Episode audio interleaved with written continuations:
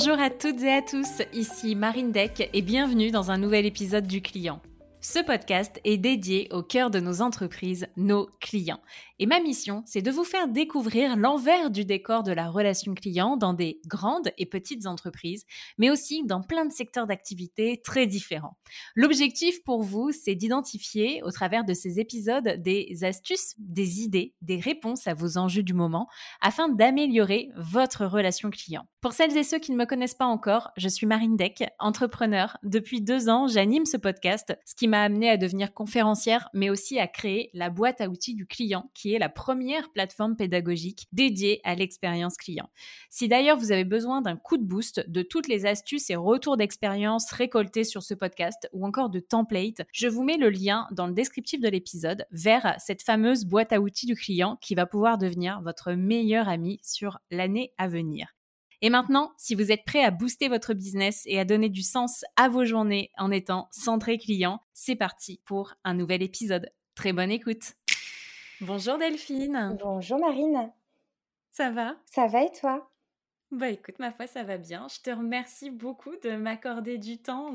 On, a mis un petit moment à se trouver, euh, à se trouver un créneau, mais c'est vrai, on y est. On va pouvoir, euh, échanger. eh bien, écoute, euh, moi, My Little Paris, donc c'est une marque que je connais depuis un certain temps mmh déjà. Mais c'est vrai que, je dois te l'avouer, je ne me suis jamais abonnée à titre perso, mais j'ai déjà ah! offert l'abonnement à d'autres personnes. c'est bien, c'est bien quand même. voilà, je suis pas, je, suis pas tout à fait, tout à fait un monstre. Je l'ai offert, je l'ai offert à d'autres, à d'autres gens qui en étaient, qui en étaient très satisfaites. Et du coup, est-ce que Delphine, tu peux juste nous rappeler qu'est-ce que c'est My Little Paris, qu'est-ce que ça représente maintenant et, bien évidemment ensuite qui tu es toi au sein de My Little? Oui, avec plaisir. et eh ben écoute, My Little Paris, ça a été lancé en 2008 donc c'est un groupe, c'est un groupe média e-commerce. à la base, on, s'est spécialisé sur la partie média avec avec la newsletter. la newsletter en 2008, c'était un petit peu nouveau, donc on était, c'est vrai, un peu euh, pollués dans nos adresses mail par euh, des newsletters euh, qui arrivaient pour tout et pour rien. et Fanny Pécheta, qui est, la, qui, fondatrice de Mailtel Paris, elle avait eu un peu cette idée de, de réenchanter un petit peu nos boîtes, nos boîtes mail en proposant des bons plans. Donc à la base, elle l'avait envoyé à à 30 de ses copines sur, sur un bon plan, un resto, etc. Et puis au final, de bouche, bouche à oreille, ça, ça, a commencé à, à, progresser. et aujourd'hui, on, parle quand même à une communauté de 5 millions d'abonnés.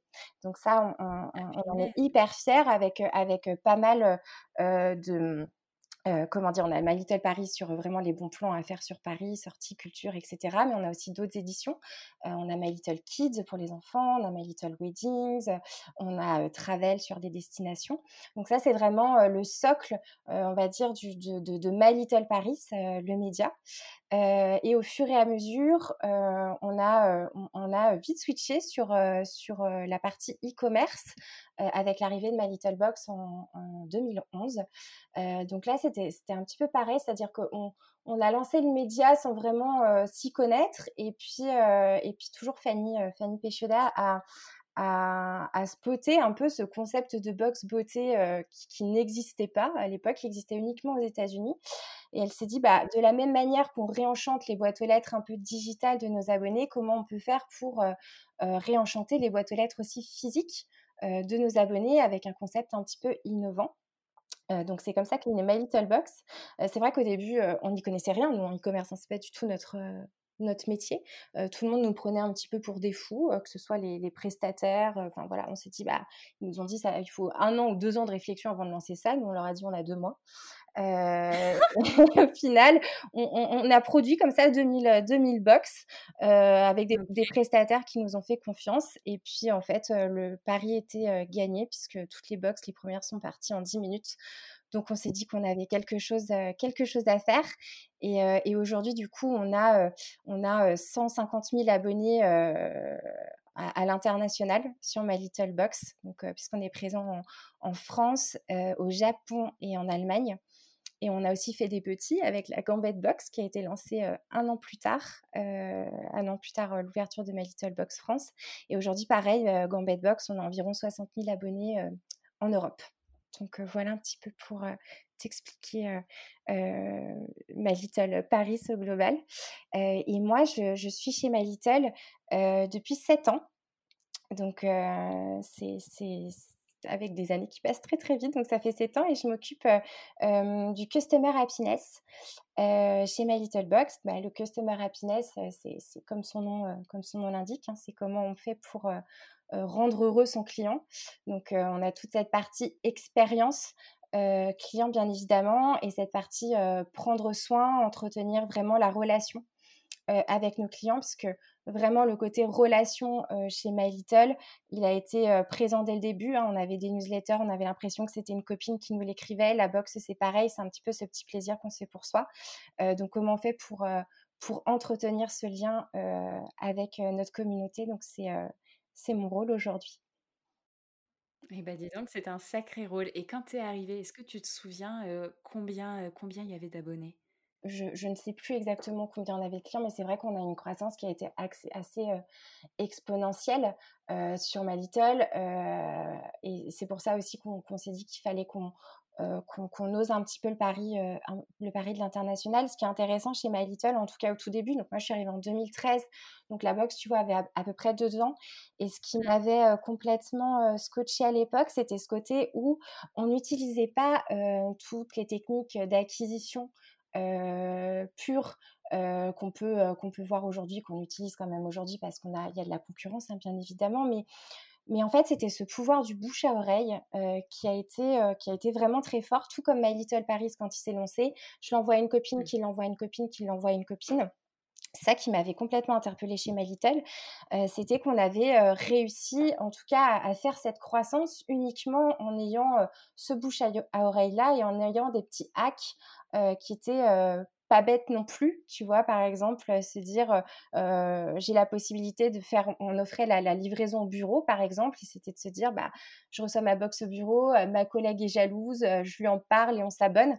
Donc tu vois, on essayait de trouver des choses comme ça qui sans dépenser un sou en acquisition, et c'est comme ça que cette croissance, elle s'est faite en, en, exponentielle. donc, donc ça, on en est hyper fiers. Ouais, d'accord. Donc c'est vraiment ce qui t'a, ce qui, ce qui t'a plu quand tu es arrivée. Ouais, c'est ce qui m'a plu. Et puis bien évidemment, chez My Little, il y a ce côté culture d'entreprise qui est très très fort. on prend soin de nos abonnés, mais on prend soin aussi beaucoup, beaucoup de l'interne. et, et, on a même des, des, personnes dont le poste est comment faire vivre la culture d'entreprise. donc, et, ça, forcément, quand on prend soin un peu des gens en interne, bah, ça, on a envie de donner aussi en, externe. Et moi, du coup, ce que, je, ce que, je, ce que My Little m'apporte, et m'apportait, m'apporte toujours, euh, euh, bah, du coup, euh, moi, j'arrive à le déployer sur la communauté. Donc, tu vois, il y a une espèce de cercle vertueux qui est assez, qui est assez intéressant. Oui, je crois qu'on parle de, de, la symétrie des attentions, mais c'est pas toujours explicite pour, pour les entreprises, le fait que quand tes collaborateurs sont bien, et bien forcément, ils font mieux leur job et, et, et, potentiellement, bah voilà, quand leur métier, c'est de prendre soin des clients finaux, bah en fait, ils, le font, ils le font, si je puis dire, mieux. Ils le font mieux, ils le font de manière plus naturelle. Enfin, tu vois, il y a un côté un peu sain qui se met en place. et enfin, en tout cas, pour moi, sur la partie Customer Happiness, bien évidemment, c'est un sujet de prendre soin des personnes qu'on manage, des personnes qui nous accompagnent, parce que ça va être les personnes qui vont répondre à vos clients, qui vont trouver des solutions pour vos clients. Donc bien évidemment, s'il y a une atmosphère un petit peu compliquée, bah, en fait, on ne donne pas le meilleur de soi-même et du coup, on ne peut pas transmettre des bonnes ondes pour le client, on ne peut pas fidéliser de, la même manière. Donc ça, c'est aussi un, vrai sujet. Mmh. Très bien, très bien. Et justement, du coup, on, avait parlé en préambule de comment est-ce qu'on recrute des profils à contre-courant. c'est quoi, toi, ton parcours avant d'arriver chez My Little Alors, moi, je suis complètement un profil à contre-courant, puisque moi, j'ai un diplôme en management de projets j'étais spécialisée dans, dans, la production du visuel et le cinéma, tu vois, rien à voir. Donc j'ai travaillé dans une, pendant un an dans une, dans une boîte de post-production pour, pour la télé, donc en tant que chef de projet. Donc tu vois, absolument rien à voir. Et, et à un moment donné, j'ai voulu bah, faire un petit peu autre chose. Et c'est une amie qui m'a envoyé l'annonce de My Little. J'avoue, je ne connaissais pas forcément, je suivais la newsletter, mais et en fait, bah, mon profil a plu alors que je venais pas du tout de ce milieu-là. Et c'est ça qui est intéressant chez My Little, c'est qu'on a des personnalités qui sont et qui ont des, parcours de vie qui sont complètement à l'opposé de ce qu'ils font aujourd'hui. On a un médecin, par exemple, chez My Little, qui aujourd'hui est directeur technique on, a, on a une ancienne danseuse étoile qui, a travaillé chez My Little. on a quelqu'un qui était en chimie et qui aujourd'hui va s'occuper plutôt de la logistique. Enfin, tu vois, il y a vraiment des, des, parcours qui sont complètement différents, mais en même temps, bah, c'est une force pour l'entreprise de dire que c'est des gens qui ont aussi bourlingué, qui ont une manière de réfléchir qui est peut-être un petit peu différente. Et on ne se focalise pas forcément sur l'école, de quelle école ils ont fait, est-ce que, est-ce que leurs anciennes, alors leurs anciennes, leurs anciens boulots fit complètement avec ce qu'on propose. On cherche aussi des personnalités, des gens qui nous ressemblent. et on essaye de voir un petit peu plus loin que le diplôme, par exemple. et nous, c'est un peu sur, le, sur la partie Customer Happiness, donc vraiment comment on peut trouver des personnalités qui on s'est dit qu'il fallait qu'on ait des gens qui nous ressemblent et, et qui aient des personnalités un petit peu différentes. Donc nous, sur, sur la partie Customer Happiness, la, finalité, c'est que notre cliente, elle ait une réponse avec un ton adapté, personnalisé, proche du client. On est sur la partie happiness, comme on rend heureux le client on avait fait un test avec, et ça part un petit peu de là, avec quelqu'un qui travaille avec nous depuis 4 ans et qui n'est pas du tout issu du monde du service client, qui est artiste plasticien. Donc, tu vois, complètement rien à voir, et qui avait postulé. Et en fait, il habite, à, il habite à New York en plus. Donc, et, donc rien à voir avec la partie relation client, mais en fait sa personnalité, sa manière de nous parler, de nous parler de ses projets euh, d'artiste. En fait, on, mmh. s'est complètement senti euh, euh, envahi par son, par sa bonne humeur, son optimisme, et on s'est dit qu'en fait la manière dont il nous parlait, c'était et qui nous emportait avec bienveillance, c'était la manière dont on voulait parler à nos abonnés. Donc c'est comme ça qu'on l'a recruté. Ça fait quatre ans à peu près qu'il est avec nous. Et c'est là où on s'est dit, ça nous met un petit peu la puce à l'oreille. il faut qu'on recrute complètement différemment les personnes qui vont travailler avec nous. donc le recrutement chez nous, en tout cas sur la partie relation client, on a un parcours qui est assez atypique. C'est-à-dire que les choses... Alors, Alors, c'est-à-dire que les choses qu'on va proposer, qui peuvent être un petit peu un petit peu déroutante, on va déjà, euh, on va déjà euh, bien évidemment euh, avoir un entretien vidéo en ce moment, c'est ce qui se passe avec eux pour essayer de déceler un petit peu la personnalité et voir si, si ça marche bien. Mais on essaye de, de, pousser un petit peu plus loin pour voir ce qui anime en fait les personnes. c'est quoi leur passion, comment ils en parlent et, et pour voir si, justement on, on peut être emportés par ce qu'ils puissent nous proposer. Et, on les teste ensuite après sur la manière dont ils vont écrire, bien évidemment, puisque nous, on est dans le digital. Donc, en fait, comment en fait la passion qu'ils peuvent avoir dans les yeux, ils peuvent aussi la mettre à l'écrit. Et moi, je me dis toujours qu'on peut faire passer une émotion à l'écrit. Donc, on teste un petit peu ce truc-là. Donc, on leur donne des cas très concrets de mmh. service client et on, essaye de voir quels sont les titilles un petit peu sur des cas un petit peu compliqués et on essaye de voir quel sera, quel sera le retour. Et on a souvent, souvent des pépites et aujourd'hui, pour, pour te donner un petit peu plus de concret, on a à peu près une quinzaine de personnes qui travaillent avec nous sur le service client, avec des profils complètement différents. On a une personne, par exemple, sa passion, c'est la reliure. elle adore les livres et, et elle avait envie d'écrire. Donc, du coup, elle, est avec nous depuis un an presque maintenant. on a des personnes, une personne qui travaille au Brésil, une autre en Inde et qui ont, qui ont pas ce profil initial de je, viens du monde de la relation client, je sais comment, on traite des tickets, etc. Non, nous, on essaye vraiment de,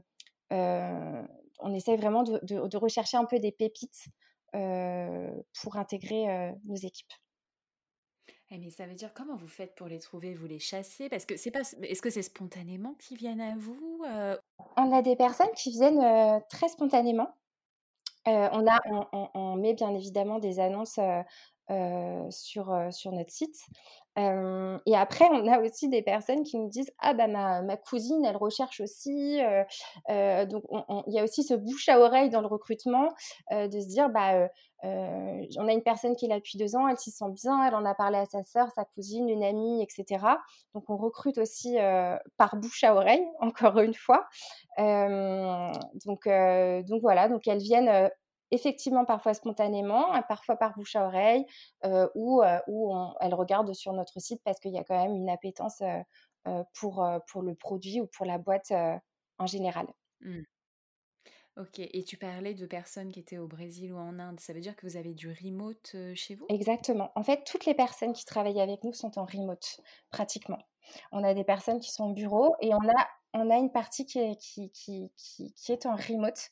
Et c'est ça, je trouve, la force un petit peu du truc, c'est de se dire comment on fait déjà. Il y a une, partie très pragmatique qui est comment on fait pour onboarder des personnes qui ne travaillent pas avec nous. Donc on l'a vu hein, cette année avec la crise sanitaire, tout ce qui était télétravail, etc. C'était pas forcément évident de garder un petit peu ce lien qu'on a déjà avec les personnes qui travaillent avec nous, qui sont déjà partie prenante et qui sont, enfin, qui sont là depuis un petit moment, mais comment on fait surtout pour intégrer des personnes qu'on n'a jamais vues dans, dans cette nouvelle équipe.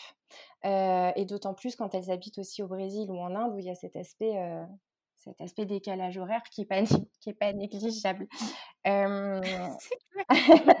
bah, du coup, il y a, y, a, y a une partie qui pour nous était primordiale, c'était cette partie vraiment onboarding, c'est-à-dire qu'on avait vraiment envie d'intégrer dès le départ et, très fort ces personnes qui travaillent avec nous et de les intégrer dans la culture d'entreprise de My Little pour qu'elles se sentent pas, qu'elles se sentent tout de suite partie prenante de l'aventure parce que pour nous c'était c'est vraiment une aventure que d'arriver chez My Little Paris.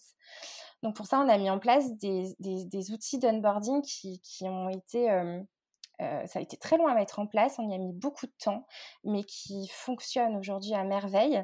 avec, tu vois, on a un, un Trello, je ne sais pas si tu vois le, l'outil. On a, on a, un Trello d'onboarding avec vraiment toutes les parties. C'est quoi My Little Box, les valeurs, enfin My Little Paris au global. La partie commerce, c'est quoi Avec une partie très historique, une partie culture d'entreprise, après une partie beaucoup plus concrète sur voilà ce qui t'attend, avec des exemples, avec des exercices comme à l'école, avec des quiz. Est-ce que tu as bien compris telle, telle partie? Donc il y, avait un côté un peu ludique en plus de, de, formation, ce qui fait que les personnes, elles se sont prises au jeu, mais surtout, moi je me rappelle des retours, c'était vraiment, j'ai jamais eu un onboarding comme ça, où en étant loin, je me suis prise au jeu et j'ai voulu en savoir tout de suite beaucoup plus sur la boîte, sur mes missions. et du coup, je ne suis pas juste une personne qui arrive comme ça et qui va répondre à des tickets aux abonnés. Il fallait vraiment mmh. que pour qu'ils répondent bien et qu'ils mènent à bien leur mission, qu'ils aient compris vraiment bah, ce qu'on représentait au global, quelles étaient nos valeurs, comment ils allaient travailler, c'était quoi les rituels qu'on allait mettre en place ensemble, pour qu'ils puissent ensuite prendre en main leur poste avec tous ces éléments-là et être efficace et caring pour notre communauté. Mmh. Et ça, du coup, aujourd'hui, tu, enfin, sincèrement, ça porte, ça porte ses ça porte complètement ses fruits. Ouais, ça porte complètement ses fruits parce qu'on se rend compte que, au lieu de, enfin, on a vraiment des personnes qui sont, bon, qui sont attachées, je pense, complètement à la marque parce qu'on met en plus des, petits rituels, tu vois, des rituels d'anniversaire, ce genre de choses. c'est des personnes qui se sont pratiquement jamais vues. Et en fait, on se rend compte qu'il y a un lien qui s'est créé entre elles malgré la, barrière du digital. Et c'est ça qui est assez fort. Et on a senti quand même une, une, différence sur le ton et sur la qualité des réponses. Euh, qu'on pouvait apporter à nos, à nos abonnés. Euh, c'est des personnes qui sont hyper, hyper, hyper engagées, qui sont pas, qui ont bien compris qu'en fait, et ça c'est une des choses euh, que, qu'on redit souvent chez Melita, c'est-à-dire que oui, on peut avoir un, nombre de tickets entrants qui est hyper important, mais pour nous, le principal, c'est d'apporter une vraie réponse à nos clients, prendre le temps de, de la personnaliser, d'aller au-delà des attentes. sur, sur la réponse client et du coup, on l'a ressenti, on a des retours clients qui sont hyper bons et on sent vraiment l'engagement, c'est-à-dire qu'elles vont, les, personnes qui travaillent avec nous, quand elles ont un problème, elles vont jamais lâcher le truc, elles vont aller chercher la meilleure solution, elles, voilà, elles, elles, vont appeler aussi l'abonné quand vraiment ça, devient compliqué, enfin vraiment, elles ne lâchent absolument rien. Et, et on, l'a vu notamment pendant la crise du Covid, tu vois, on a une page Trustpilot, où on a des avis mmh. clients. Et en fait, notre, notre score Trustpilot a complètement augmenté est passé, je crois, de 3,5 à 4,6 pendant la crise et continue de grimper. avec, avec des, au pire de la crise, en plus, ce qui est quand même, ce qui est quand même un exploit et ce qui est, dont on est hyper fier, avec des retours sur nos collaborateurs en disant j'ai vraiment l'impression d'être prise en charge de A à Z. Merci à Anne-Flore, merci à Astrid en nommant vraiment nos collaborateurs. donc ça, c'est hyper fort d'un point de vue client, mais c'est aussi hyper fort, je trouve, d'un point de vue personne qui travaille avec nous parce que elle voit aussi le bénéfice et le travail, le retour sur investissement. C'est-à-dire que tous les efforts qu'elles mettent, on leur rend aussi euh, côté client avec des remerciements. Donc on a réussi à on a réussi un petit peu notre pari euh, euh, là-dessus. Ouais, c'est chouette. Mais il y en a eu, enfin, il y en a eu quelques-unes des entreprises comme ça, et je trouve ça assez dingue, où, leur, leur note sur, sur, voilà, sur Trustpilot, par exemple, a augmenté pendant la période de, crise sanitaire, et où du coup, bah, les, les, les, gens, les clients ou les abonnés en l'occurrence, se sont vraiment rendus compte à quel point l'humain était important et le fait de prendre soin d'eux, etc., était enfin, profondément une valeur pour certaines entreprises et qu'elle était réellement appliquée, que ce n'était pas du bullshit. Tu vois? Ouais, exactement. Bah, je, pense que ça, nous a tous frappés, bien évidemment, et et il y avait des attentes, c'est-à-dire que My Little, on a toujours été là pour, enfin, en termes de, de liens, de, de relations avec la communauté. On a une communauté qui est très, très engagée. et, et, qui attend, hein, c'est ce lien avec la marque, enfin, c'est ça qui est, qui, qui est chouette. Et elle nous attendait quand même quelque part, c'est-à-dire qu'au-delà de recevoir déjà ta petite box mensuelle pendant la période, euh, parce que euh, euh, c'était ton petit plaisir et que ça faisait du bien d'avoir cet objet-là et ce produit qui arrivait, elle voulait aussi cette, création de lien et de transparence aussi auprès des marques. Donc on était là, on était là pour ça. On a dû apprendre aussi sur le tas parce qu'on s'y attendait pas vraiment. Donc c'était aussi une manière pour nous de de revoir encore une fois notre manière de communiquer auprès de notre communauté, d'être là, d'être transparent, d'être là sur tous les canaux et, de leur apporter des vraies réponses. sans bullshit, comme tu dis. et, ça, on en est hyper fiers pour nous cette année. Ça a été vraiment encore plus asseoir le fait que les échanges, l'humain est ultra important pour, pour, pour créer du lien, encore plus de l'attachement à la marque. Quoi. Mmh, mmh, c'est très juste. Mais voilà, c'est vrai que vous avez un produit qui est addictif, Tout si à je fait. dire. Et alors oui, c'est challengeant, mais c'est challengeant, enfin dans les deux sens, c'est stimulant et en même temps ça peut être un peu, enfin mettre un peu les collaborateurs et les collaboratrices sous pression parce que bah du coup les clientes et les clients ont de fortes attentes. Ouais, tout à fait. C'est, enfin ça doit, ça, ça doit pas être simple parce que tu as envie de profondément bien faire pour tes clients et, et, et, en même temps, enfin des fois est-ce qu'ils ont des attentes qui sont totalement démesurées au, vu de, la situation? Et, justement, cette tonalité de la mmh. transparence, enfin, cette tonalité qui est entièrement transparente dans toutes les communications de, de My Little, hein, mmh. moi je trouve. et ça vous sert peut-être aussi à désamorcer certains, certains sujets avec des clients? Oui, tout à fait. C'est vrai que en fait, on s'est rendu compte que si on donnait pas un peu de billes aux clients pour comprendre la situation, c'est-à-dire que là, par exemple, pendant la crise sanitaire, en fait, le fait d'expliquer qu'on pouvait être en difficulté en tant que marque pour telle ou telle raison, la livraison, le conditionnement, en fait, comme tu disais, ça, pouvait désamorcer des problématiques et des frictions que, pouvaient rencontrer, que pouvaient rencontrer nos clients, nos abonnés. et on s'est très vite rendu compte qu'en fait, en, disant, bah voilà, on, est une marque, bien évidemment, on vous apporte des petits moments de, plaisir tous les mois et, et, on va continuer à faire ça encore plus. Mais par contre, on peut avoir des difficultés sur tel ou tel endroit parce que voilà comment ça fonctionne en fait, un petit peu la box, voilà comment on la pense. Il y a aussi des choses qui sont beaucoup moins glamour entre guillemets derrière la fabrication d'une box quand on parle de production d'accessoires, d'acheminement, etc. mais en fait, le fait de pouvoir donner ces, billes-là aux clients pour comprendre comment on fonctionne, bah, effectivement, ça désamorce des, choses qui peuvent être des attentes qui peuvent être très très élevées. tu vois, je vais te donner un exemple très concret on a eu au mois d'octobre une box qui est arrivée très en retard parce qu'on avait eu un, problème d'acheminement de, produits. Donc, quand je te dis très en retard, c'était très en retard. On est quand même sur un système où tous les mois, elles reçoivent leur box entre 10 et le 20. Là, on se parlait de délais beaucoup plus, beaucoup plus longs. Et en fait, voilà, au lieu de se dire, bah écoutez, ça va être en retard, on est vraiment désolé, au revoir. Non, en fait, on s'est dit, on va vraiment repenser cette communication en disant, en, les faisant un peu participer aux coulisses de My Little pour leur expliquer pourquoi une box peut être en retard. En fait, il faut reprendre depuis le début comment on fabrique une box, euh, comment on les pense à l'avance, euh, comment c'est quoi un conditionnement, euh, c'est quoi. Donc vraiment, on est parti très loin dans le côté transparence. Donc d'une part, on a éduqué entre guillemets nos abonnés sur bah voilà comment ça fonctionne. On les a aussi intéressés encore plus à notre produit parce qu'on se rend compte que quand on dévoile, et quand une marque, et nous, quand on dévoile vraiment les coulisses d'une boîte, bah en fait, nos abonnés, elles sont, hyper intéressées, elles veulent aussi en savoir plus. Donc le fait d'expliquer vraiment de manière tout à fait transparente, bah en fait, oui, c'est des paillettes dans les yeux tous les mois, mais là concrètement, on a un problème très pragmatique et on l'explique.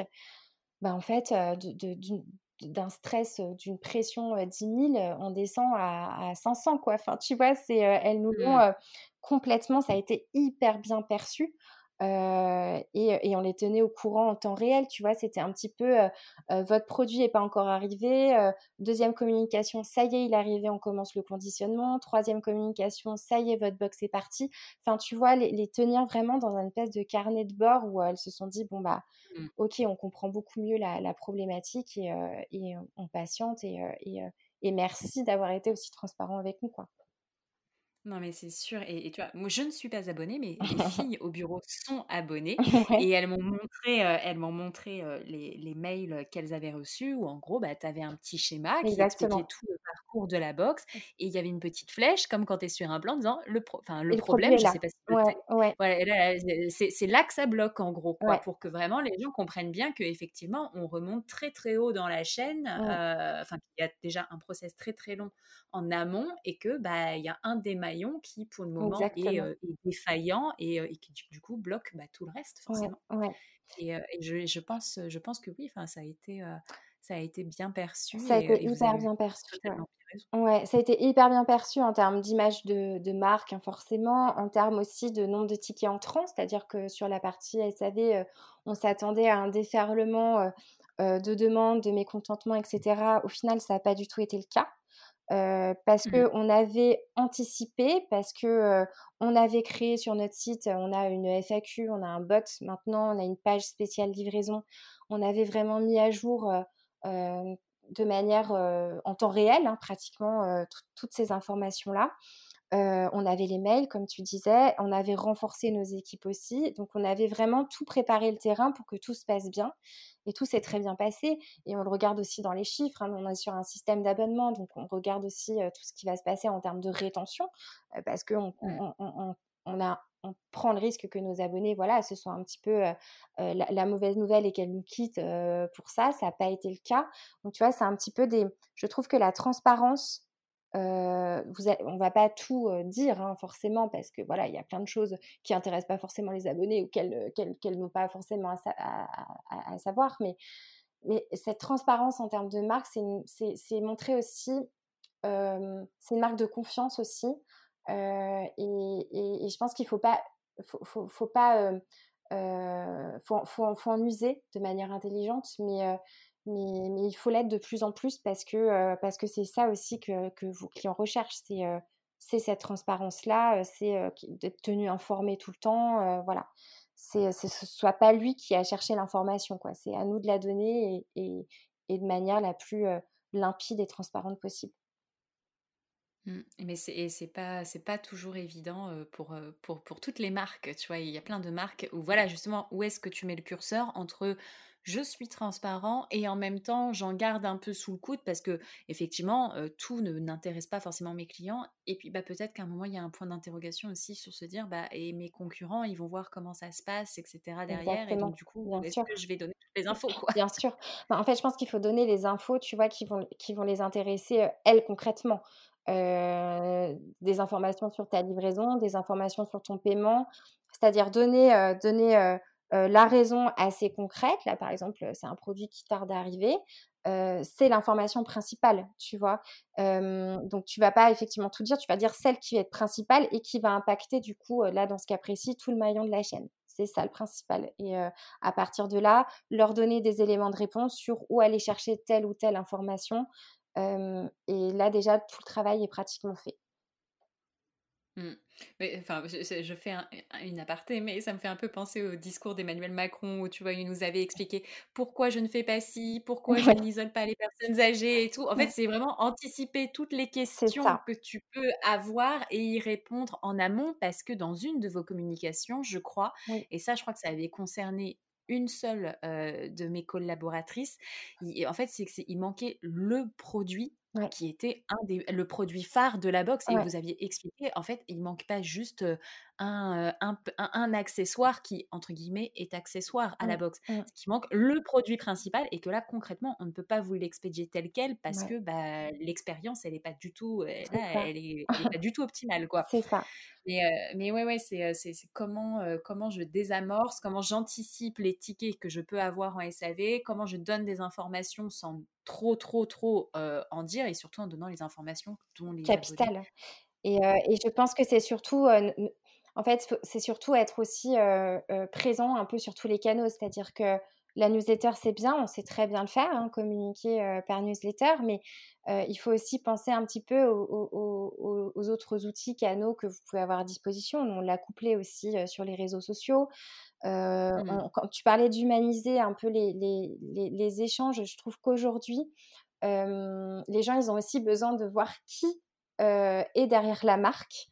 Euh, et on avait fait par exemple une story avec euh, notre responsable Kering, donc qui avait pris la mmh parole sur les réseaux sociaux. Donc on, voyait, euh, on la voyait parler aux abonnés. Et je trouve qu'encore ça, ça, montre encore plus qu'il y a ce côté transparent. Je me montre aussi quoi pour pour, pour vous expliquer. Et, et, les gens se disent aussi derrière My Little Box, il y a aussi des êtres humains. Donc et ça rend ça, ça rend encore plus intéressant bah, les échanges et, ça humanise encore plus le propos. Quoi. Donc, donc ça, ça a été un de nos de se dire, en fait, les abonnés, elles veulent aussi voir qui on est.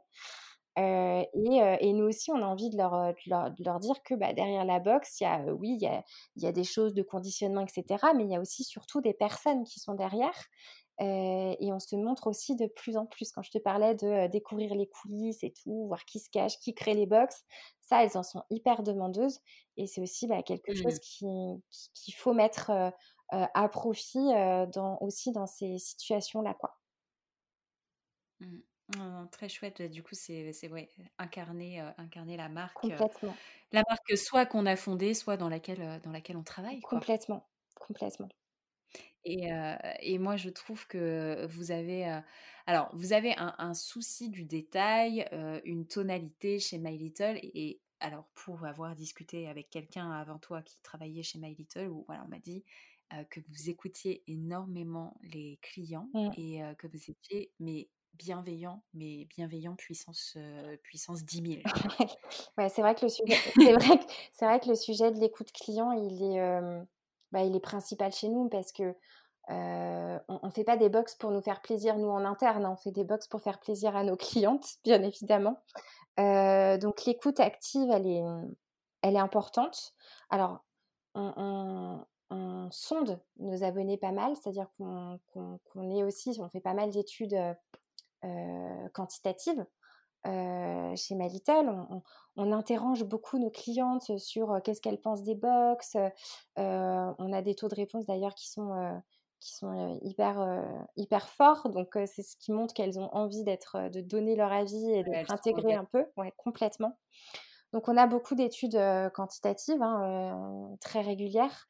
Mais je trouve que l'étude qualitative aussi, elle est, elle est hyper importante de la même manière. C'est-à-dire qu'on peut se dire, ouais, mais si c'est 10 personnes, ça n'a pas trop d'intérêt. moi, je trouve que non, au contraire, elle est aussi importante qu'une que, grosse étude qu'on peut, envoyer, qu'on peut envoyer à toute notre base. Mmh. Et ça, on, en est persuadé depuis, depuis le début et on, l'écoute qualitative, elle passe par plusieurs choses, c'est-à-dire que chez My Little, on, met en place des panels très réguliers avec des abonnés, on est, on est une dizaine. on fait ça pratiquement tous les 2-3 mois. Et puis, c'est pas parce qu'on a qu'il y a eu la crise sanitaire entre temps qu'on n'a pas continué à le faire avec notamment des Zooms. Euh, par exemple.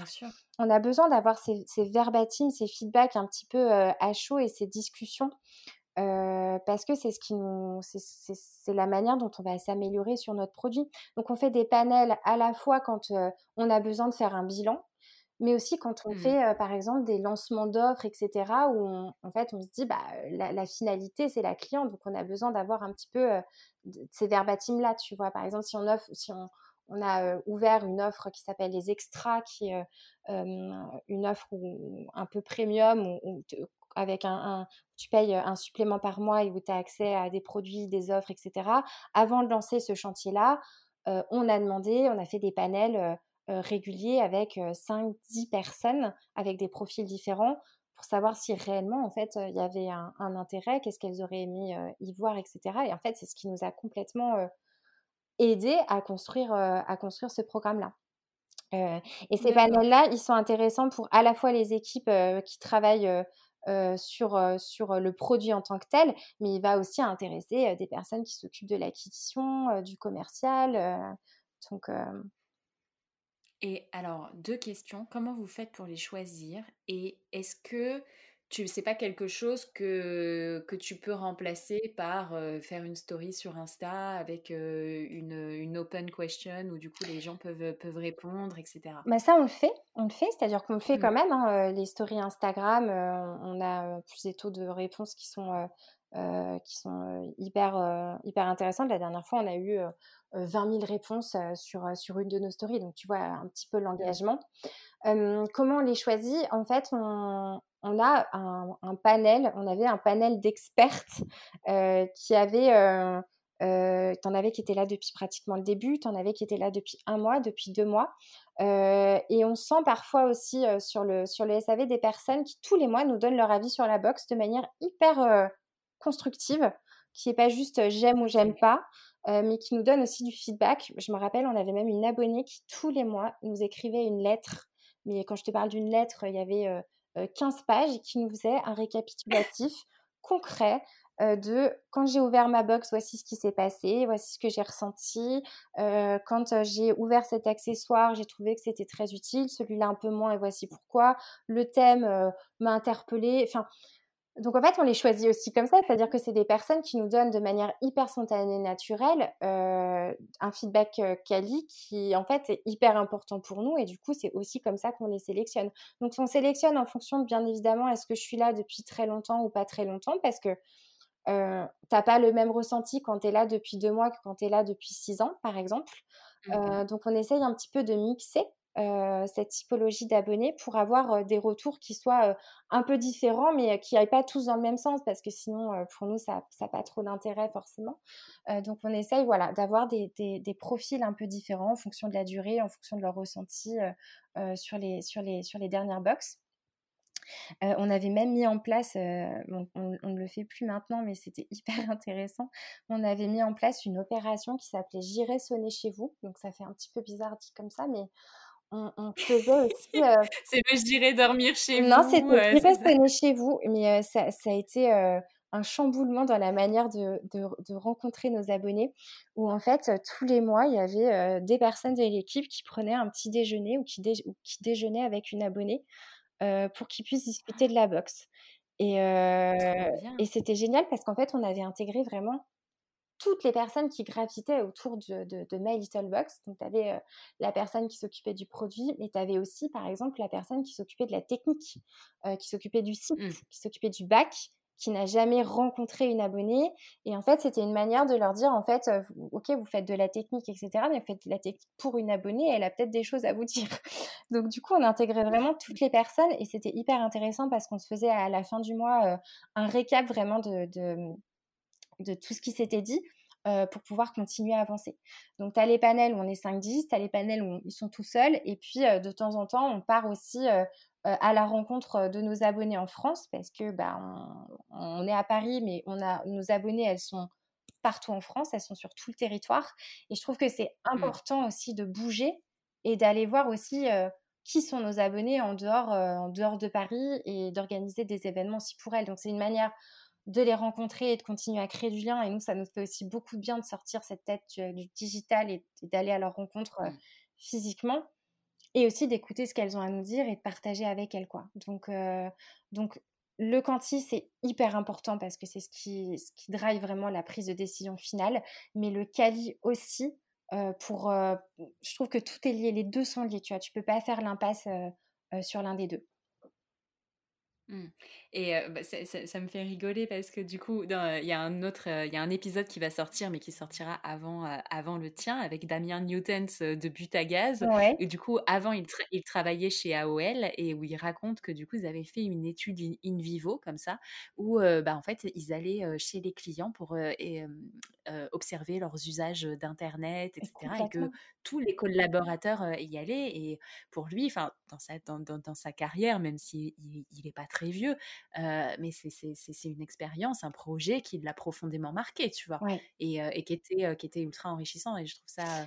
Bah voilà, j'espère que c'est des pratiques qu'on arrivera à maintenir malgré le Covid et tout, mais je pense que les clientes, enfin les abonnés devaient se sentir en plus ultra bah, bah, privilégiés, tu vois. Privilégiés, les choses. Complètement. Et puis tu sais, quand tu arrives, au début, je pense qu'il y a un petit côté un peu bizarre de se dire, bah, la marque veut me rencontrer moi, mais effectivement, tu te sens aussi un petit peu privilégié. Puis tu sais, c'est quand tu arrives dans l'univers de quelqu'un, parce que parfois c'était chez la personne, et que tu vois que parfois My Little mmh. Box est partout dans, dans son propre univers, enfin, tu vois, les petites cartes qu'elles gardent, qui sont dans la box, qu'elles accrochent, elles ont le foulard dans les cheveux, elles sont...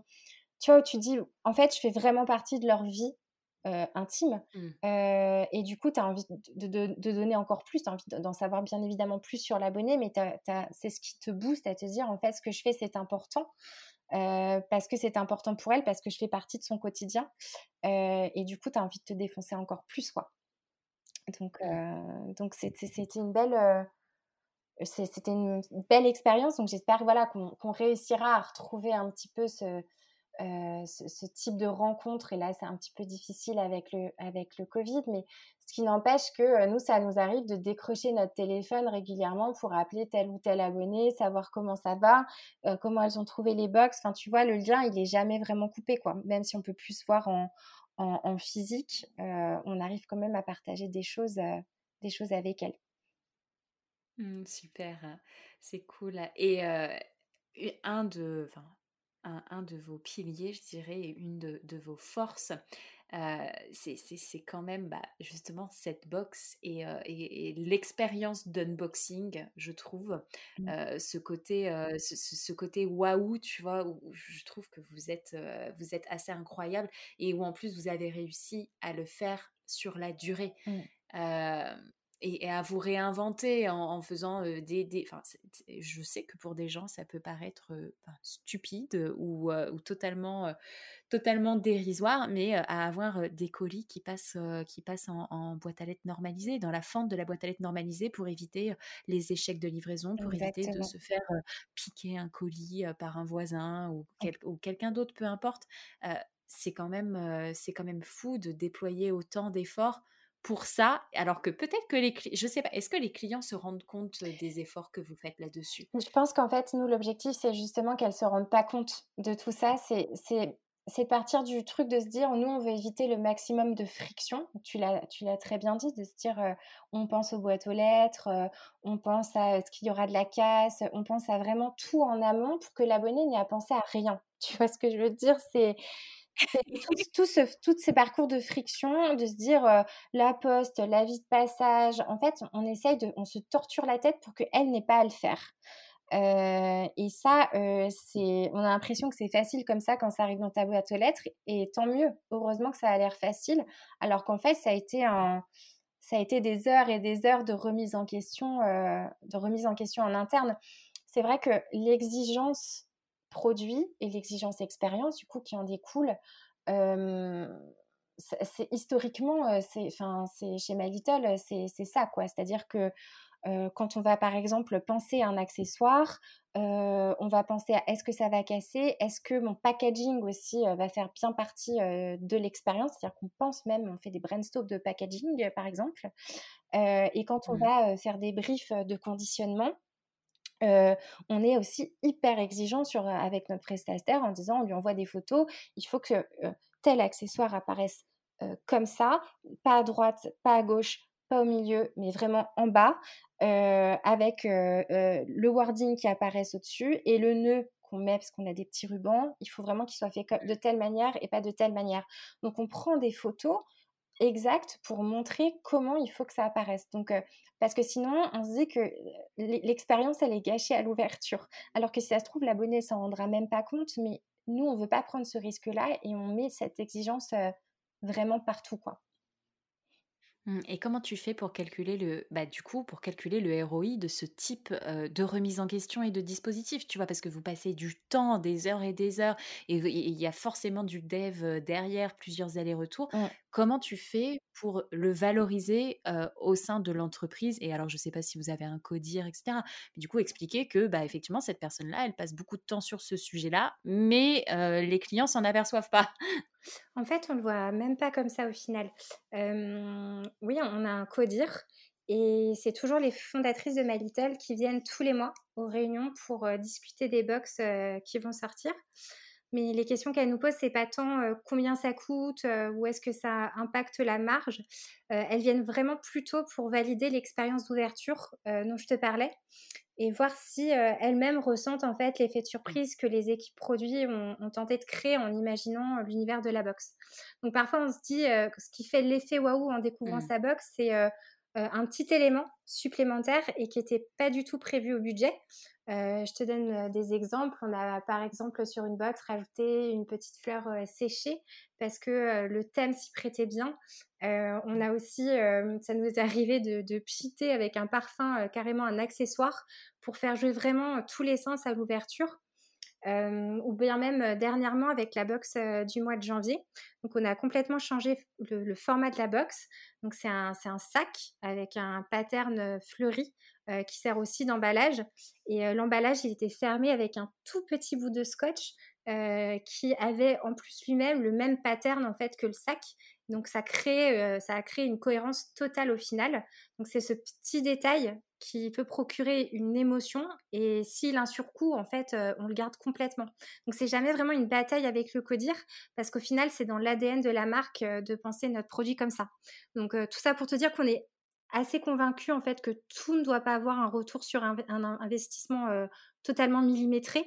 Et si un détail fait toute la différence, ben on fait le pari de le garder pour accroître vraiment bah, le kiff de l'abonné au moment de l'ouverture, parce que c'est vraiment ça qu'on fait de bien, quoi. C'est créer ce petit moment de bonheur. Donc c'est souvent des petits clins d'œil, mais qui laissent une grande trace dans cette expérience d'ouverture. Mmh. Bah, franchement, parce que oui, du coup, vous avez les box historiques qu'on a qu'on connaît, et du coup, vous travaillez sur des emballages qui, en fait, ne sont pas vraiment des emballages, c'est-à-dire effectivement ce sac qui va contenir tous tes produits My Little, et au final, la, box, c'est le sac, quoi. C'est ça, ouais. En fait, on, on, ça fait à peu près deux ans qu'on a, qu'on a voulu innover sur nos formats de box. Donc la box c'était pas c'était une box en carton que tu recevais, tu avais ton thème, euh, c'était imprimé dessus. Euh, et on s'est dit qu'il y avait déjà euh, un sujet d'accumulation de boîtes. Qu'est-ce que tu fais de tes boîtes mmh. quand tu es abonné depuis un petit moment? Donc il y avait déjà ça. et il y avait ce côté de se dire en fait on n'a pas envie de, de, de, se reposer sur nos lauriers. On a, nous, nous, ce qui nous drive vraiment, c'est l'innovation. C'est de se dire comment l'innovation et la surprise c'est comment on peut continuer à surprendre nos abonnés sans s'essouffler, c'est-à-dire sans se dire tous les mois j'ai ma boîte, je m'essouffle un petit peu, j'en ai un petit peu marre. On est là pour créer de la mmh. surprise et pour changer de format. et donc régulièrement dans l'année, tu vas avoir depuis deux ans 4, 5 box qui vont être, qui ne seront pas sur le format de la box, mais qui vont être effectivement un sac, qui vont être un pochon. voilà, donc on essaye vraiment de changer. Il y avait un vanity cette année, ouais, cet été. c'était une double box en plus, donc c'était double, double changement pour l'abonné, parce que c'était la première fois qu'on faisait ça. mais on a aussi envie de se renouveler sur, sur, cet, aspect, sur cet aspect format et c'est pour ça que voilà, on, change régulièrement et elles nous suivent, elles nous suivent complètement là-dessus quoi. Mais le format, il faut qu'il mmh. soit utile, c'est-à-dire un sac, il faut, enfin voilà, on, fait un sac, on fait un pochon, des choses que tu peux garder chez toi, bien évidemment. Mmh. Donc voilà, on se challenge aussi beaucoup là-dessus.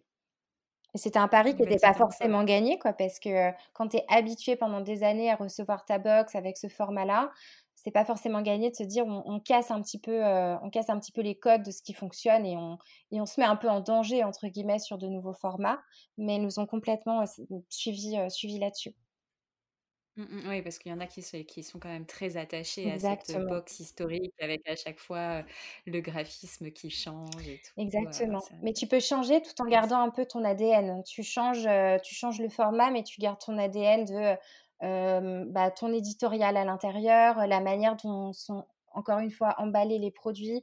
Enfin, tu vois, le, fondement ne change pas, c'est juste le format. Mmh. Bah, ça vous en fait, ça vous en fait beaucoup des projets et, des challenges. tout à fait. On s'ennuie pas. Qu'est-ce que, qu'est-ce que, qu'est-ce que tu préfères toi chez My Little? Qu'est-ce que tu préfères faire vraiment qui, fait que tu te lèves tous les matins et que tu as la pêche et que je vais pas te dire que tu as envie d'aller au bureau parce que du coup tu vas pas vraiment au bureau mais ouais. je pense que c'est ce côté où on se challenge tout le temps. tu vois, quand je te parlais de changement de format, etc., on peut se dire c'est un peu notre routine tous les mois. Il n'y a pas vraiment de routine. Je sais que quand des personnes arrivent dans mon équipe, ils essayent de me demander, ça revient souvent, la question un peu à la mode, c'est quoi une journée type chez My Little? Alors moi, je ne sais jamais répondre à cette question parce que vraiment en toute transparence, j'ai pas de journée type qui m'attendent. Donc c'est ce côté où en fait, on ne sait pas trop de quoi sera fait demain et quels seront les nouveaux projets, parce que des nouveaux projets, on en a plein et on a toujours envie d'en avoir pour aller plus loin. Donc c'est vraiment ce côté chaque journée est complètement différente et a un challenge différent. Et après, ce qui, me pousse, moi, en tout cas, sur mon métier, c'est un peu ce côté solution maker sur la partie customer happiness. c'est que, bah, en fait, des problématiques, on en a tous les jours, tout le temps. et c'est comment on essaye de trouver les meilleures solutions pour qu'elles soient le moins painful pour nos, pour nos abonnés. Donc, c'est vraiment ce côté trouver des solutions tout le temps pour, pour qu'il y ait zéro friction et qu'on continue à, à rendre un peu heureux, heureux notre, enfin, heureuse notre communauté. Donc voilà, c'est ce côté un peu Wonder Woman, tu vois, que, que j'apprécie j'apprécie beaucoup. Et après, il y a, y a, y a l'aventure My Little au global. Qui est une aventure en tant que telle, pas forcément sur la partie e-commerce, mais sur la partie, on en parlait, culture d'entreprise où ce côté challenge, innovation, c'est purement dravé par cette culture d'entreprise-là. Donc, tu vois, c'est c'est hyper cool, quoi. Mmh. Ouais, et ben écoute, ça, ça donne envie d'aller travailler chez Trouver plein de solutions. Alors, nous avons des annonces, à Marine, sur la page recrutement de Little Paris. Très bien, et ben, je le mettrai dans les commentaires de l'épisode. Enfin, c'est les problèmes, c'est ma vie. Euh, à croire ah. que. mais les problèmes, moi, ça me passionne. C'est ce qui me drive. Quand il y a un problème, c'est. Euh... de trouver les solutions, de chercher les moindres détails. exactement. Exactement. C'est vraiment de. C'est là où tu déploies des trésors d'imagination et, que tu embarques les gens avec toi. Moi, euh, je vais pas dire que j'adore les problèmes parce que cette année, on en a eu quand même beaucoup, mais je trouve que c'est vraiment le truc qui te challenge à fond et, et, et qui est le limite le plus intéressant, quoi. Mmh.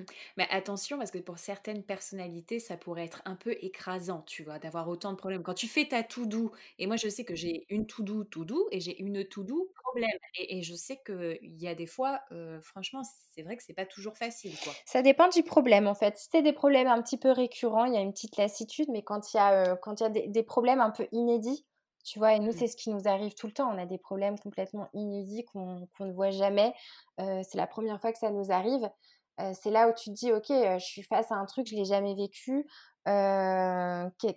c'est quoi que je mets, c'est quoi que je mets en place, avec qui, comment, sur, sur la partie abonnée, comment on communique dessus. Mmh. c'est quoi un peu les retours, le retour de bâton que je pourrais avoir et donc que je peux anticiper? Enfin, tu vois, il y a vraiment cette pensée un peu en arborescence que moi je trouve intéressante, c'est-à-dire qu'il n'y a pas forcément un problème, une solution. Il y a plusieurs solutions. Et, et, et c'est ça qui, qui, qui, fait un peu la force du truc, quoi. Et, et, et, on avait pas, enfin, dans, dans, dans, la structure, je dirais, de notre discussion, il y a un projet qui ne s'est pas forcément passé comme vous le souhaitiez chez mmh. My Little. Est-ce que tu peux nous en parler? Parce que pour le moment, on parle de beaucoup de challenges, en tout cas, et que vous avez que, vous semblez en tout cas relever avec, avec beaucoup de, succès, d'humilité et, et, de bienveillance. mais ça ne se passe pas toujours comme prévu. Ça se passe pas toujours comme prévu, non, effectivement. tu vois, je te parlais d'écoute mmh. tout à l'heure. Et, et, là, ça a été un peu un échec qu'on n'a pas assez écouté, justement. Donc, comme quoi, hein, on ne peut pas être tout le temps tout le temps bon là-dessus. il y a quelques années, on a lancé sur My Little un programme de fidélité parce que bah, bah ça n'existait pas chez My Little, que c'était quelque chose qui était très demandé par notre communauté. bien évidemment, parce que ça faisait, tu avais des nanas qui étaient là depuis, depuis quand même quelques années, donc c'était aussi une manière de remercier la communauté. Et puis nous, en tant que marque aussi, bah, tu as des enjeux avec un programme de fidélité, tu crées de la rétention, etc. Donc c'est, c'est, un, un, un, projet qui nous paraissait important de mettre en place. Parce qu'en fait, un programme de fidélité, tu le penses un, deux ans avant la sortie, parce que c'est un, énorme chantier quand même. et nous, en interne, en fait, on s'est dit, bah non, on peut, on peut le faire en six mois et donc, du coup, on a. Comme le lancement de la première box. C'est exact, exactement ça. Nous, on, on, on a une phrase qui vaut mieux agir vite que réfléchir trop longtemps. Là, du coup, mmh. on aurait dû mettre peut-être un petit peu plus d'eau dans notre vin et, et réfléchir encore plus. mais on était persuadé vraiment que, que de la finalité de ce projet de se dire ça va complètement coller. Donc on a, on a lancé un programme de fidélité qui était un programme de fidélité par points. Tu sais, plus tu faisais d'actions ou tu étais engagé en tant qu'abonné, donc tu restais un mois supplémentaire, tu allais liker un post Instagram ou ce genre de choses-là, tu, tu, tu, tu gagnais des points. et ces points-là te donnaient accès à à un shop. Comment tu allais faire pour traquer le fait que la personne elle est likée On avait un système qui arrivait à, à traquer tout ça. Donc, donc, donc voilà, donc il y avait cette partie engagement. Si tu marrainais, enfin on appelle ça, c'est le parrainage, mais chez nous on appelle ça le marrainage. Si tu parrainais une copine, tu gagnais des points. Enfin voilà, il y avait tout ce côté tracking. donc déjà, c'est un petit peu compliqué quand tu lances un programme de fidélité à points, c'est-à-dire comment tu fais pour les personnes qui sont là depuis longtemps, est-ce que tu les crédites déjà de points? Enfin voilà, il y avait toute cette mmh. réflexion-là qui était compliquée à mettre en place. Plus tu avais des points, plus tu pouvais aller acheter des produits sur un shop, sur un shop qui était sur notre site. donc ça pouvait être des, des, anciens accessoires de My Little, des produits de beauté, tu avais des fonds d'écran, tu avais pas mal de cadeaux digitaux aussi. Donc on l'a lancé en fanfare en 2018. Et en fait, bah, ça s'est complètement passé inaperçu parce qu'en fait, nos abonnés n'ont pas du tout adhéré déjà au système de points. C'est-à-dire qu'il y avait ce côté un peu, je suis là depuis six ans, pourquoi j'ai tant de points par rapport à tel abonné qui est là depuis trois mois? et puis, il y avait ce côté un peu painful de se dire, il faut que je fasse plein de trucs pour espérer avoir un produit, ensuite ça retombe à zéro. Enfin bon, bref, le système était un peu compliqué. Mmh.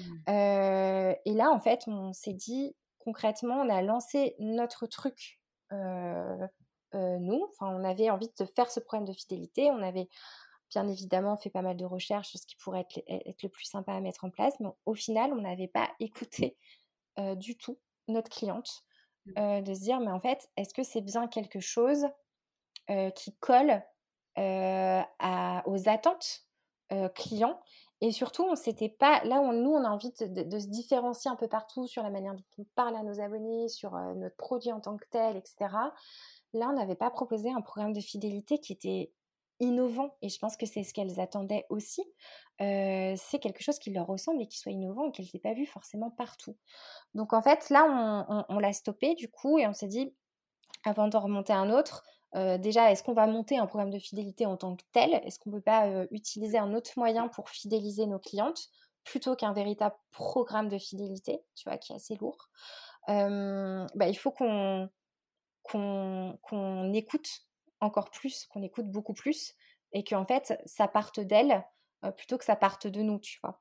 Donc, donc voilà, donc ça, c'était un, ça a été un, un bon sujet, encore une fois, de se dire que l'écoute client, elle est, elle est primordiale pour, pour ce type de, de, gros projet-là, quoi. Mmh, mmh, mmh. Je réfléchis en même temps à, ce qu'il aurait fallu faire, etc. Je n'ai pas la réponse dans l'immédiat, mais, mais, mais ouais, ouais. D'accord. Bah, en fait, c'est pas qu'il est passé inaperçu, c'est que bah, du coup, ça n'a pas pris. Ça n'a pas pris. Il est... Ça n'a pas pris. Et nous, du coup, on n'a pas forcément trop communiqué dessus non plus. Tu vois, parce qu'on s'est dit qu'il y aurait une phase un peu de. Quand on l'a lancé, qu'on allait le faire un peu en deux temps. Une phase un peu.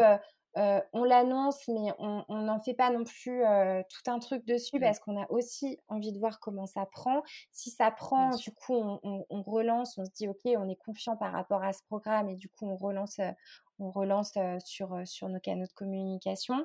Bah là, on n'a pas passé la phase 1, quoi. On s'est dit, non, en fait, euh, ça prend pas du tout. On a, on a de la frustration client. Et tu vois, c'était c'était hyper dur de dire qu'elles étaient frustrées. oui, mais en même temps, bah, bah, ça nous apprend aussi à comment on revoit nos projets en interne. Enfin, tu vois, comment on a passé énormément de temps humain, effectivement, à, à déployer ce projet-là. Mais en même temps, pour moi, c'est pas du temps gâché parce que du coup, ça nous a quand même appris, appris quelque chose. On sait qu'on le fera différemment maintenant. qu'il faudra s'organiser certainement différemment et, et, et, pourquoi pas co-créer un programme de fidélité avec nos abonnés. Enfin, tu vois, il faut qu'on les intègre beaucoup plus dans ce, dans, dans, dans ce type de projet-là. Et en plus, elles sont demandeuses beaucoup, tu vois, de, mmh. sur la partie co-création entre guillemets, que ce soit d'un programme de fidélité ou de la boxe, euh, tu vois, mmh. c'est euh, il faut les engager beaucoup plus quoi. Mmh. ça c'est un vrai euh, c'est un vrai levier et on voit de plus enfin on voit de plus en plus de marques le faire et elles ont raison et on voit que ça porte ses fruits parce que plein de fois enfin même encore hier soir j'avais une copine au téléphone qui disait mais je sais pas comment faire je sais pas comment faire ben demande à tes clients exactement exactement tu vois enfin ça peut paraître oui, bah du coup, sur le coup, ça l'a un peu, ça, ça l'a un peu. Mais vos clients, les clients sont nos meilleurs ambassadeurs, en fait. C'est ça dont on, Et en plus, ils sont vraiment demandeurs. Tu vois, nous, il y a 3-4 ans, on a lancé un programme qui s'appelle Les Confidentes. elles sont 5000 à peu près. Donc, c'est des personnes qu'on qu'on questionne énormément à chaque fois qu'on a un doute. Ça peut être la couleur d'un accessoire, ça peut être un accessoire en tant que tel, ça peut être un produit, ça peut être un type d'opération. Donc très régulièrement, on mmh. renvoie des mails. On a 85% de, taux de réponse sur ces mails-là, donc c'est énorme. Donc tu imagines un petit peu l'engagement. et en fait, elle nous aide énormément. C'est là où on se dit, en fait, arrêtons de nous dire que nous, on a la, on, est tout puissant et qu'on sait exactement mmh. ce qu'on veut. Bah non, en fait. interrogez-les, c'est ce qu'elles attendent, c'est ce qu'elles demandent. Et ça, c'est un peu les prémices de dire de la co-création et co-construction de produits sur le mmh. long terme. C'est un, un, vrai challenge aussi. Et nous, c'est des choses sur lesquelles, sur lesquelles on réfléchit de plus en plus, d'aller encore plus loin sur ce côté je leur pose une question, c'est cool, elles me répondent et on est hyper content de ça. Et, mais comment on peut faire pour aller encore plus loin, pour co-créer limite une box Enfin, tu vois, c'est des choses sur lesquelles bah, il faut se poser un petit peu. Mais c'est vrai que mmh, interroger ses clients, c'est eux qui ont la réponse. Au final, vous faites votre, votre, votre, produit pour eux, quoi. Donc, il ne faut pas hésiter à, à, les solliciter. Au contraire, elles sont demandeuses de ça. Mais à l'inverse, tu vas avoir les partisans. Alors, je, ne sais plus si c'était si c'était Ford qui disait ça ou voilà, quand il a, avant de créer de créer la voiture qu'on connaît, on va dire aujourd'hui, mmh s'il avait demandé aux clients, enfin clients, aux gens, ce que les gens attendaient, ils auraient dit, bah, je sais pas, plus de chevaux, une calèche qui va plus vite. Ils n'auraient pas dit une voiture. Et, et, du coup, c'est les écouter, mais en même temps aller au-delà de leurs attentes. Exactement, exactement. Mais à un moment donné, il faut quand même elle nous drive quand même sur certaines choses. C'est-à-dire que les écouter, aller au-delà de... Enfin, nous, on, ira toujours, on essaiera toujours d'aller sur ce côté au-delà, mais en tout cas, il y a sur certains aspects qui, qui, te bloquent. sur, tu vois, tu parlais de ta copine, elle avait une interrogation. En fait, il faut pas non plus hésiter. Nous, ça va être, tu vois, un accessoire, un produit, etc. c'est un aspect de la box. c'est pas la box en globalité, mais ça nous débloque des situations qui nous paraissait un peu, on se trouvait un peu face à un mur, quoi. Donc, euh, mmh. donc euh, voilà, c'est c'est important de les, de les avoir avec nous dans ces moments-là. Mmh, bah écoute, vous avez parfaitement raison et moi j'y crois, j'y crois énormément.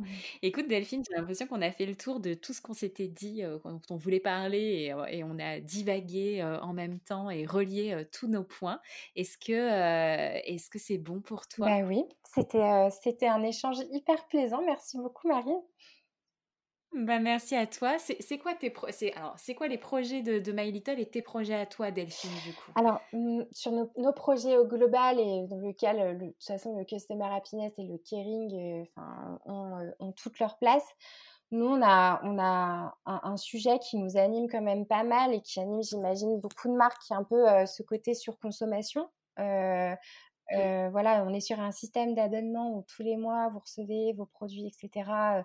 du coup, qu'est-ce qu'on en fait de ces produits-là? Il y a un côté économie circulaire qui nous anime. C'est un sujet hyper vaste et personne n'a vraiment les mêmes, les mêmes avis, donc on peut vite se perdre, se perdre dedans. mais voilà, ça, c'est un sujet sur lequel on a déjà enclenché quelques trucs. Hein, le sujet un peu éco-responsable, notamment avec notre produit Gambette Box où on commence à faire des, des, recyclés. c'est des attentes que nous, enfin, c'est des challenges que nous, on se met, bien évidemment, qui sont drivés par nos, clients. On a envie aussi que nos clients soient un peu acteurs et qui nous aident à prendre ce pas sur ce sujet-là.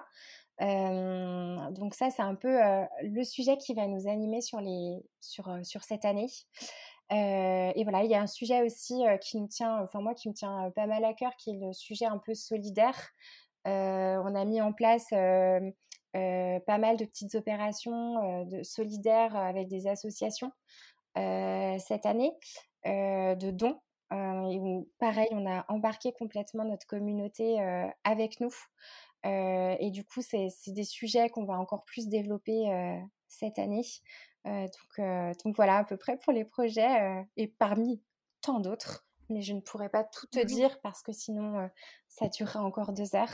Mais voilà un petit peu des sujets sur lesquels on, on travaille. Eh bien, écoute, super. et alors, du coup, pour finir, j'ai trois questions rapides pour toi. Est-ce que tu peux me dire quel est ton souvenir de ta meilleure expérience client? Chez Malital ou au global?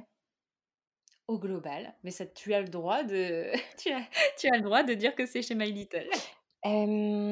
qui me concerne ou pas, parce que moi j'ai des souvenirs de chez My Little, notamment d'expérience client. Bah, alors tu vas me dire que je parle de My Little, je parle de My Little, mais c'est, quelque chose qui m'avait marqué. En fait, on a, on a des histoires chez My Little qui sont assez incroyables en termes d'expérience client. Et celle qui m'a le plus marqué, je crois, c'était une de nos abonnées qui, qui déménageait au, Canada, qui partait vivre définitivement au Canada qui n'avait pas reçu sa, dernière box, la dernière box de son abonnement, donc qui était un peu désespérée.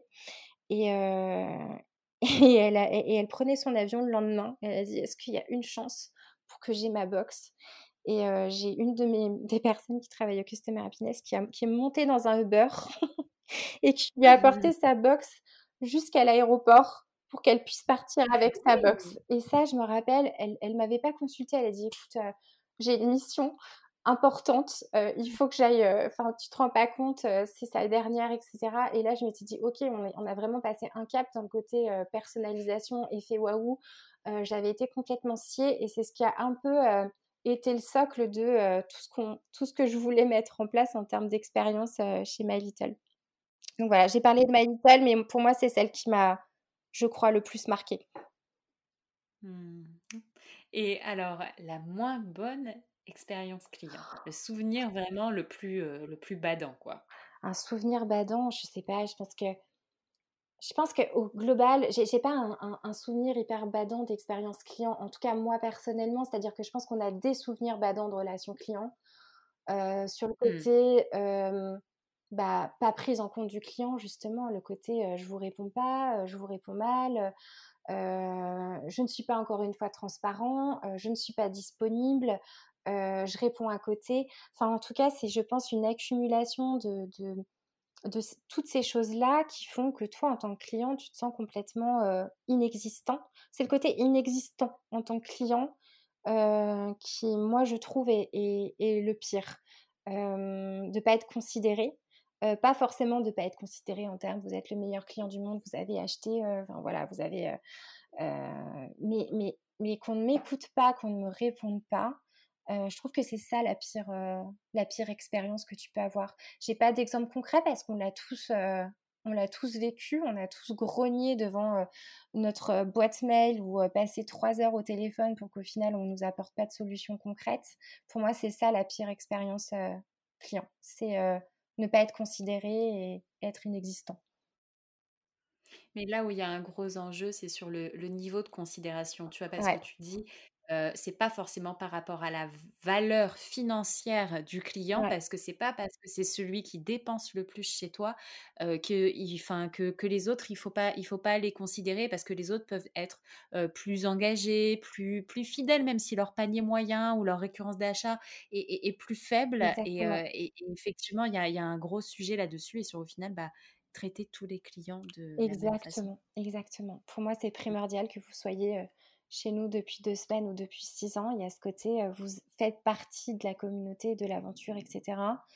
on vous traite de, la même manière. Quoi.